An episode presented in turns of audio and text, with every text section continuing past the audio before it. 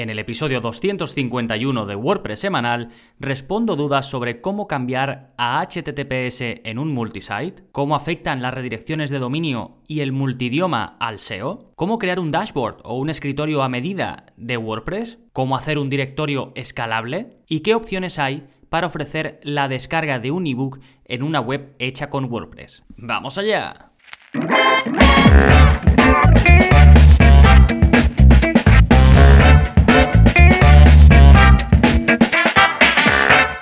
Hola, hola, soy Gonzalo de Gonzalo Navarro.es y bienvenidos a WordPress Semanal, el podcast en el que aprendes WordPress de principio a fin, porque ya lo sabes, no hay mejor inversión que la de aprender a crear y gestionar tus propias webs con WordPress. Y hoy te traigo un episodio de preguntas y respuestas, aproximadamente saco uno al mes, y eh, son preguntas que vosotros mismos me habéis hecho desde la parte de soporte. Ya sabéis que los que estáis suscritos tenéis acceso a todos los contenidos, cursos, vídeos de la zona código, ahora estoy sacando también videotutoriales premium y además soporte conmigo em, por correo electrónico, todo ya sabéis, por 10 euros al mes y en gonzalonavarro.es tenéis toda la info.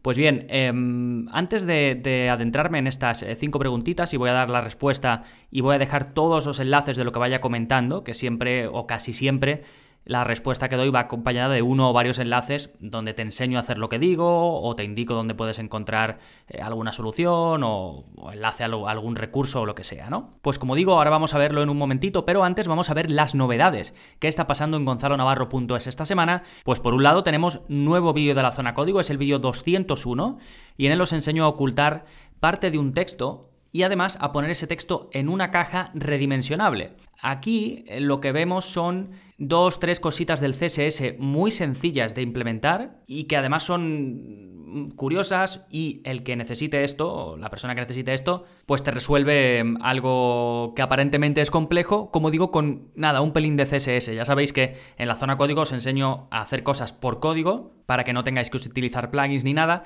y que es una aproximación muy sencilla, no tenéis que ser expertos ni programadores ni nada, simplemente seguís el vídeo, copiáis el código os dejo y lo pegáis tal y como os muestro en el vídeo. Y aquí en este vídeo, en el 201, como digo, eh, vais a conseguir, eh, imaginad que tenéis un texto, pues no lo sé, que ocupa, ocuparía cuatro líneas, ¿no? Pero que queréis que no se vea todo en pantalla, sino que al llegar a la determinada, a determinada mm, o determinado ancho, se corte y entonces ahí aparecerán unas elipsis, unos puntos suspensivos y luego además te enseño a crear una caja donde contener eso para poder redimensionar el texto y conforme tú agrandes la caja se vaya mostrando más texto, ¿no?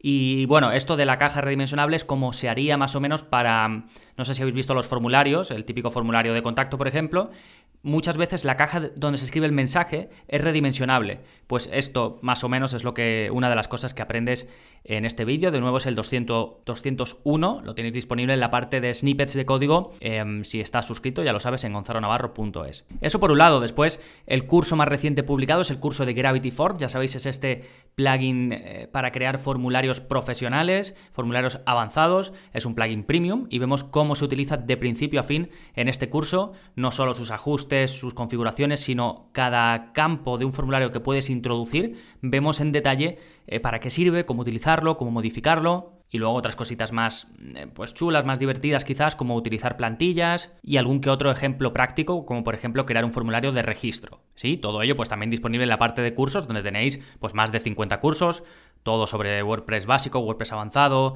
cosas relacionadas con la creación de páginas web y la gestión, productividad, marketing, SEO, en fin, todo lo necesario para crear y gestionar páginas web profesionales. Sí, pues eso es todo en cuanto a las novedades. Vamos a hablar ahora del plugin de la semana, que se llama Simple Custom Content y que te permite precisamente crear eso. La traducción en inglés sería contenido personalizado sencillo, ¿no? Y básicamente este plugin que es de Jeff Star, un desarrollador que a mí particularmente me gusta mucho, tiene muchos plugins, algunos pequeñitos, otros hacen eh, más cosas más avanzadas y son más populares, pero es bastante prolífico y, tiene muy buena reputación en el sector, tiene también libros o ebooks, ¿no? Está, está muy bien, me parece que es uno de los grandes. Y en este plugin eh, te ofrece la posibilidad de que tú crees un contenido, ¿no? Pues imagínate, no lo sé, una llamada a la acción y que luego a través de un shortcode la puedas poner donde quieras. Esto te aporta dos cosas. Una, que no tengas que estar creando esa llamada a la acción todo el rato cada vez que la quieras poner, la creas una vez y luego simplemente escribes un shortcode donde quieres que se muestre,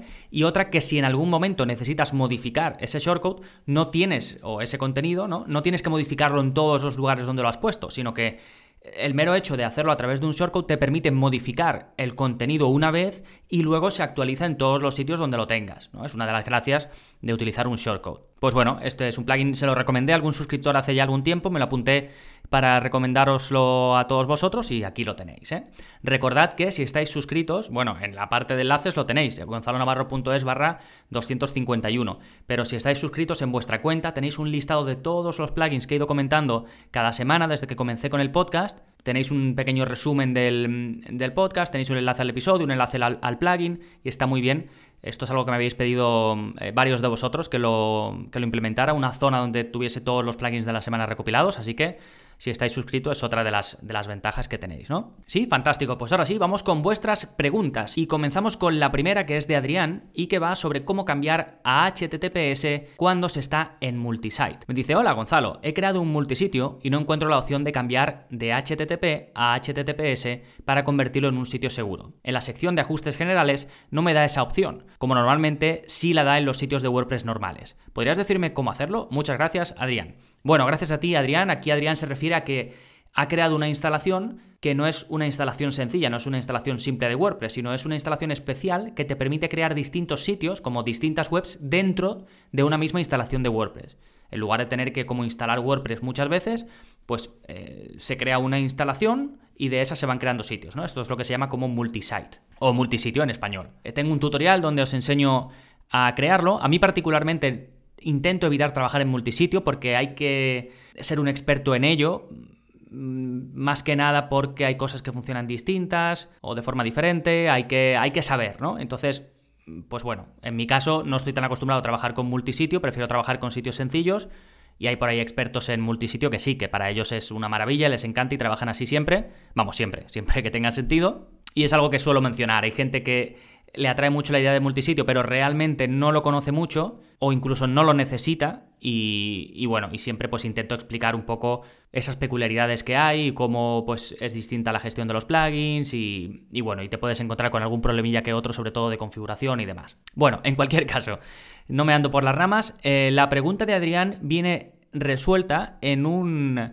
tutorial que tiene la gente de SiteGround. SiteGround, ya sabéis, es el hosting que suelo recomendar siempre. De hecho, si queréis eh, ir a su mejor oferta, eh, con mi enlace de afiliado, gonzalonavarro.es barra hosting, vais directamente siempre a la mejor oferta que tengan en, el momento. Ellos no, es que sea exclusiva mía la oferta, sino que ellos, eh, digamos que ponen a, disposición de todo el, a disposición de todo el mundo siempre la mejor oferta. No hacen, digamos, ofertas con personas en concreto, al menos que yo sepa, ¿vale?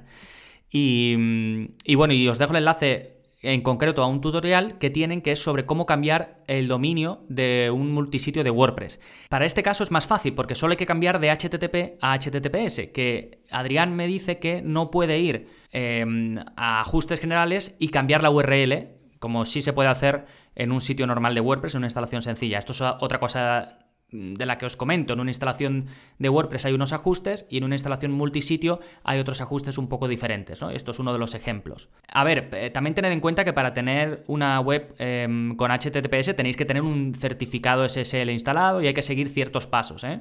Si vais al blog, yo tengo un tutorial que, en el que explico cómo instalar el certificado de Let's Encrypt SSL, que es un certificado gratuito, y ahí explico un poco todos los pasos, ¿no? Desde el principio, contratarlo, hasta pues qué cambios hacer en tu, en tu web con WordPress. Pero bueno, en cualquier caso, aquí específicamente para ese ajuste, cambiar de HTTP a HTTPS la URL, eh, pues os dejo el enlace de, de SiteGround. Hay que toquetear los archivos de la web, ¿eh? no es tan sencillo como irse a un ajuste y ya está. Sí, recordad que todos los enlaces lo tenéis en las notas del episodio, gonzalonavarro.es barra 251. Bien, vamos con la segunda pregunta que es de Manuel y me pregunta cómo afectan las redirecciones de dominio y el multidioma en el SEO. Me dice, hola Gonzalo, mi nombre es Manuel y lo primero darte las gracias por el trabajo que haces. Llevo varios meses suscrito a tus cursos y es una auténtica pasada. Soy un fuengiroleño que está montando una marca de sombreros con dos andaluces más y bueno, me pone la URL pero por privacidad la omito y me sigue diciendo la web no es perfecta pero estamos cada día trabajando en ello para mejorarla. Mi duda es la siguiente, eh, sobre redirección y cómo afecta al SEO. Recientemente hemos conseguido el .com para nuestro dominio debido a que mucho de nuestro público objetivo está fuera de España. Nos gustaría establecer la web sobre el .com y redirigir el tráfico del .es al .com. El problema es que tengo creada la web sobre el .es. He pensado migrar el sitio web usando la ayuda de SiteGround. ¿Crees que es lo mejor? ¿Qué harías en este caso? Y me sigue diciendo, relacionado con esto, vamos a trabajar el SEO en castellano y el SEO en inglés. He usado WPML para traducir mi web, por lo que ahora la home queda con tal tal barra en. Estoy configurando con RackMath por separado cada una de las páginas, asignándoles palabras clave en español o en inglés en cada caso.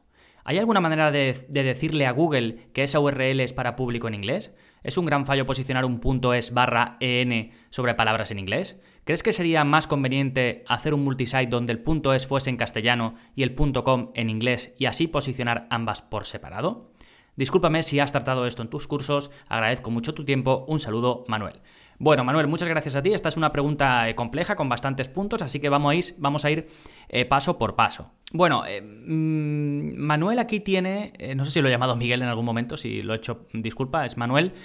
Manuel aquí tiene un poco dudas en general, ¿no? Un poco del concepto más general de su web desde el punto de vista del dominio, desde el punto de vista del SEO. Quiere asegurarse de que lo está haciendo bien porque va a tener web, una web en dos idiomas, una para público español y otra para público inglés. Entonces tenían el dominio .es de antes y ahora han comprado el .com porque ha pensado que podría ser buena idea ya que se está dirigiendo a un público que no es solo español, ¿no? Ese se supone que es de España, pero bueno, se dirige también a público hispano y demás. A ver, no hay gran diferencia entre el .es y el .com en términos de eh, SEO. Eh, ya publiqué un episodio sobre cómo elegir eh, terminaciones de dominio o cómo elegir dominios, si hablamos de terminaciones y demás, y no hay gran diferencia, menos eso dicen los expertos y eso dice el propio Google. O sea que ahí da un poco igual. Ahora, si ya es por estética, porque os gustaría más tenerlo así, tener, por ejemplo, eh, la parte en español en castellano como .es y la parte en inglés con el .com, se puede hacer. No haría falta hacerlo con un multisite, ya que estás utilizando WPML, se puede hacer con WPML, ellos tienen eh, tutoriales donde explican cómo hacerlo. Es un poquito más complejo la configuración, pero podrías hacerlo. Tampoco habría mayor problema en dejarlo tal cual, es decir, dejar el .es y que salga para la versión español barra EN. O si quieres, puedes migrar o vamos, cambiar de dominio y dejar que el principal sea el .com y que cuando alguien intente ir al punto .es que se redirija al .com y desde el .com sí tener la versión en castellano .com y la versión en inglés .com barra en de, de English, ¿no? Entonces, cualquiera de estos casos estaría bien. ¿Sí? Después tienes otra gran duda que es cuando tienes una página en castellano y otra página en inglés y pones la palabra clave, em, tienes la duda de si Google se está dando cuenta de eso, de que ese contenido es en inglés o en español y que estás atacando una palabra clave en inglés o en español. Em, esto, los plugins de traducción, como por ejemplo WPML, los que te permiten tener o gestionar, digamos, em, una web en varios idiomas, ya hacen esto por ti. Ya ponen en la cabecera de tu web, especifican con una etiqueta que el idioma es el que sea, ¿no? Eh, español en un caso o inglés en otro. Así que no tienes que hacer nada a ese respecto. Si usas un plugin de gestión de multidioma, lo va a hacer por ti, ¿sí? Y eh, sobre el cambio de dominio te dejo, o os dejo a todos, el episodio 158 del podcast donde explico cómo se cambia de dominio, que es básicamente lo que tendrías que hacer si quieres pasar del punto .es al punto .com. Eh, como tú dices, es buena idea contactar primero con el hosting, por ellos te ofrecen hacerlo ellos mismos o te indican algún tutorial para hacerlo, digamos, siguiendo los pasos de su hosting. Eso es lo primero que yo haría. De hecho, hablo de ello en el episodio mm, que te comento, que es el 158. Podéis ir a gonzalonavarro.es barra 158 y vais directamente. ¿eh? Así que bueno, con esto queda respondida la pregunta de Manuel. Y nos vamos ahora con la de Juan José, que es la tercera, y que va sobre cómo crear un dashboard o un escritorio de WordPress a medida. Me dice Gonzalo, me gustaría montar unos dashboards con WordPress y he leído algo sobre Bootstrap y alguna plantilla. Las preguntas son, ¿qué me recomiendas para hacer el dashboard? ¿Bootstrap con sus plantillas es una buena opción? ¿Tienes alguna otra opción? ¿Tienes alguna documentación o podcast? Es que no he visto nada en tu buscador de cursos. Un saludo, Juan José. Bueno, otro saludo para ti, Juan José. Y, a ver, esta pregunta yo la entiendo como que quiere crear, eh, aquí eh, Juan José, quiere que cuando cree una web, el escritorio de WordPress sea a medida. ¿no? y sea con un diseño específico. Eh, para esto hay plugins. Eh, no se suele recomendar mucho eh, Bootstrap. he leído por ahí que mm, carga demasiado porque al final, a ver, Bootstrap como todo, ¿no? Te ofrece muchísimas... Em, es una, librería de CSS que te ofrece muchísimas posibilidades ya preparadas, predefinidas de aspectos de CSS, pero claro, te carga todo, todo mucho código que luego no se va a usar. Entonces, bueno, en general esto no se suele recomendar, sobre todo si existen ya opciones más livianas y que no hay que pasar por instalar una gran librería, ¿no? Entonces, para una solución completa en la que puedas, digamos, modificar todo el dashboard, incluso crear desde una plantilla, digamos, eh, todo desde cero, tienes varios plugins. Yo no tengo ningún tutorial al respecto, pero hay uno muy bueno de la, en el blog de Color Leap, os lo dejo en las notas del episodio, Está en inglés, pero vamos, es lo típico que te va mostrando todos los plugins y puedes ir viendo las características de cada uno. Y además hoy en día con los navegadores puedes hacer botón derecho, traducir y te lo traduce al español. O sea que ahí no habría problema. Y, hay muchos plugins que eso, te permiten crear, modificar el, el dashboard del escritorio a medida. Y luego, para hacerlo tú mismo, pues tengo como 1, 2, 3, 4, 5, 6, 7, 8 vídeos de la zona código donde te enseño a modificar o cambiar eh, partes de la administración, casi todo, por código. Eh, te dejo uno que, vamos, tenéis todos los enlaces, pero rápidamente os lo digo. En uno os enseño cómo personalizar los menús de administración, los permisos eh, que tienen los roles de usuario y un montón de cosas más. Y esto no es un vídeo de la zona código, sino es una clase del curso de productividad en WordPress. Es la clase 10, os dejo el enlace. Después, en la clase 8 del curso de WordPress avanzado, os enseño cómo añadir widgets personalizados al escritorio. ¿Sí? Ya sabéis, esas cajitas que salen cuando estás en el escritorio de WordPress, ¿no? que en algunas muestran las noticias de WordPress, otra dejar un borrador nuevo. Pues os enseño cómo crear los vuestros propios, por código. Y luego ya todo lo que os voy a comentar ahora son vídeos de la zona código. Tenéis uno que es cómo editar por CSS el admin de WordPress, es decir, directamente crear una hoja de estilos y poder cambiar todo lo del admin, lo que queráis. En otro vídeo os enseño cómo eliminar menús de la toolbar. La toolbar es la barra negra de arriba, ¿eh? En otro os enseño cómo eliminar o editar el texto del footer de la página de administración. En otro os enseño a añadir avisos personalizados en el admin de WordPress. En otro, cómo añadir tu propio logo, el logo de tu web al admin en lugar de que aparezca el de WordPress. En otro, incluso a, reemplazar ese texto que sale de hola y tu nombre, a la derecha, esquina superior derecha de la administración de WordPress, también te enseño a personalizarlo. Y luego, esto solo en el admin, pero también tienes em, vídeos sobre cómo eh, personalizar la página de login por código, ¿eh? Así que bueno, vais a la... Eh, bueno, eh, todos estos enlaces lo tenéis, gonzalonavarro.es barra 251 y los tenéis para ir directamente, pero si no, en la zona código usáis el buscador, ponéis login, ponéis admin y os van a salir pues todos los vídeos que haya eh, para ello, ¿eh? Sí, pues dejamos la pregunta de Juan José, nos vamos con la cuarta, que es de Luyana, y que va sobre cómo hacer un directorio escalable en WordPress. Me dice, hola Gonzalo, estoy haciendo un directorio y ahora me han pedido presupuesto para otro igual. El directorio que hice es completamente manual, es decir, con Elementor hice las fichas de cada comercio. Eso lleva mucho tiempo. Si voy a tener que hacer otro directorio, me gustaría hacer una especie de plantilla donde haya un apartado donde pueda meter la información y automáticamente me cree una ficha y, la ordene alfabéticamente en alguna página. ¿Hay algo donde se pueda aprender a hacer una plantilla de fichas para no estar copiando y pegando? No me refiero a las plantillas de Elementor, sino a un, sitio tipo un formulario donde metas la info y él te cree la ficha, con categorías y todo. No sé si me explico. Muchas gracias. Eh, sí, te explicas perfectamente, Luyana. De hecho, tú buscas un plugin de directorio más que hacerlo pues desde cero, ¿no? Y hay muchos plugins de directorio que funcionan así y suele haber uno para casi cada tipo de directorio que se quiere crear, porque hay directorios diferentes. Un directorio al final es una relación de mm, eh, publicaciones en base a algo. Puede ser un directorio de restaurantes, puede ser un directorio de anuncios clasificados, puede ser un directorio, eh, no lo sé, de mil cosas, o incluso de muchas a la vez. Entonces, te dejo un enlace, esto es también un enlace externo al blog de Kinsta, es un, este, este, artículo sí que está en español. Por cierto, el blog de Kinsta, lo he comentado alguna vez, está muy bien para recursos sobre WordPress. Tienen tutoriales bastante exhaustivos y, como digo, lo suelen traducir al español. Los que tienen inglés lo suelen traducir después eh, también al español. Y os dejo uno en el que hablan precisamente de plugins de directorio. Y está muy bien porque ahí directamente puedes ver qué hace cada uno, para qué está enfocado, como digo, si es para anuncios clasificados, si es para restaurantes, si es para, eh, como me dice aquí Luyana, eh, para comercios, lo que sea, ¿no? Y te da un poco las características, pues qué necesitas. Si necesitas un formulario, como dice Luyana, para que la gente de fuera pueda introducir los datos y aparezca, fantástico. Si necesitas que se pague por poder introducirlos, también. Eh, si necesitas, no lo sé, que no, que solo se pueda crear desde la parte de administración, pues lo mismo. Si necesitas más opciones de diseño, de cómo se van a ver, cómo se van a mostrar, pues eso, para ver un poco entre uno y otro, ¿no?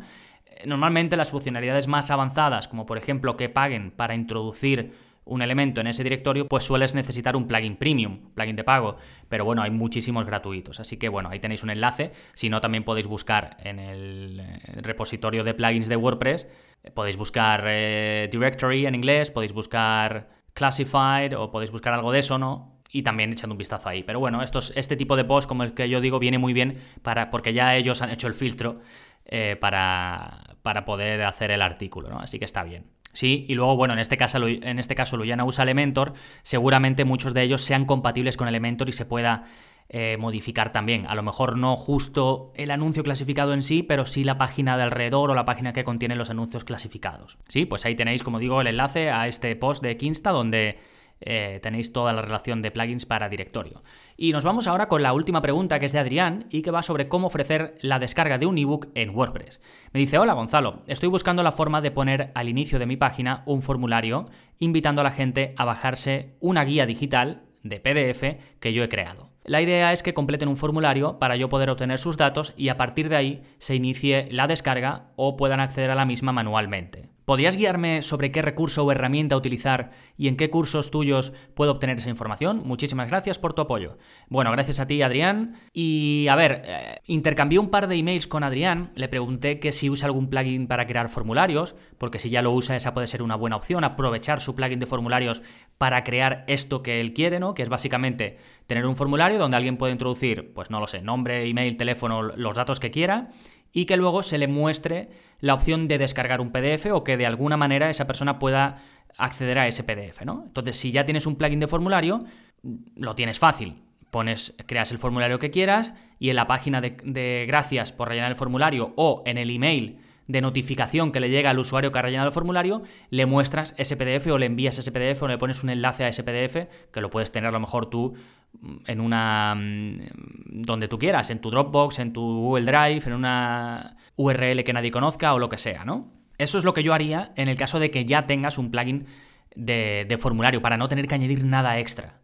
También le pregunté si usa algún servicio de email marketing. ¿Por qué? Porque también los servicios de email marketing, muchos de ellos, como por ejemplo ActiveCampaign, del que tenéis un curso, o Mail Relay, que es eh, gratuito y del que tenéis también un curso, o MailChimp, o todo, la mayoría, ¿no? Así más o menos avanzados, te dan la opción de crear un formulario también que puedes incrustar en tu web y al que también puedes poner una página de gracias donde mostrar ese PDF o enviar un email automático de agradecimiento donde mostrar ese PDF. En los cursos tanto de Mail Relay, que te he mencionado como de Active Campaign, sobre todo en el de Active Campaign, vemos automatizaciones tan sencillas como esta, porque realmente es muy sencilla, hasta otras muchísimo más avanzadas en función de si una persona ha visitado una página de tu web que le llegue un email. Eh, vemos un montón de cosas, un montón de embudos de conversión bastante chulos, así que si os interesa este mundillo, eh, como digo, en el eh, tenéis en dos cursos, ¿eh?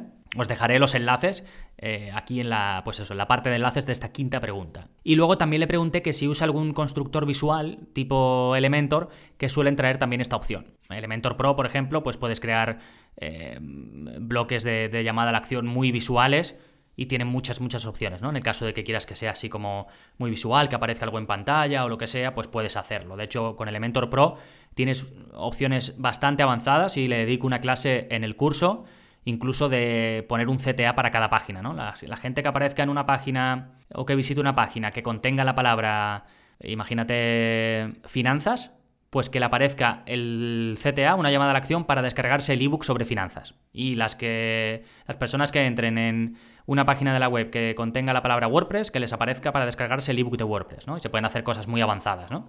Pues bueno, como digo, es algo que dependiendo de lo que ya uses o de lo que quieras llegar a usar, pues tienes un camino u otro y recomiendo investigar por ahí, pues eso, en función de, lo que en este caso buscar Adrián y, lo que busquéis vosotros también. ¿eh? Tenéis, como digo, enlaces a todo esto que he ido comentando. De hecho, tengo un episodio, el episodio 48, donde explico un poco todo este proceso, cómo regalar un ebook a tus suscriptores de WordPress. Ahí lo grabé hace mucho, fíjate, es el episodio 48, es para que cojáis un poco la idea. Quizás comente plugins que a lo mejor ya están un poco anticuados o lo que sea, pero viene muy bien para un poco tener una idea general de todo esto, de todo lo que puedes hacer y cómo lo puedes afrontar. También te dejo el curso de WordPress Forms, donde vemos esto y más cosas, y los otros cursos que he mencionado, sobre todo de email marketing, incluso la clase 9 del, del curso de WordPress intermedio, que está dedicada a cómo conseguir suscriptores o que tus suscriptores se apunten a una newsletter. O sea que fijaos eh, todo el contenido que tenéis para esta quinta pregunta. Sí, con esto finalizamos con la pregunta de Adrián. Gracias a, a todos los que me han hecho estas o me lanzaron estas preguntas. Espero que además de a ellos os haya podido ayudar a vosotros que estáis escuchando al otro lado. Y ya sabéis que si queréis soporte como este, personalizado directamente en vuestra bandeja de correo, pues está incluido la suscripción, además de los cursos, los vídeos, descargas gratuitas y bueno, y todo lo que siempre comento, tenéis mi ayuda directamente por email. Ya sabéis, para apuntaros, solo tenéis que ir a gonzalonavarro.es, ahí tenéis todos los detalles, 10 euros al mes, sin permanencia, con 15 días de garantía, así que no tenéis nada que perder y mucho que ganar. Nada más por este episodio, nos seguimos escuchando, adiós.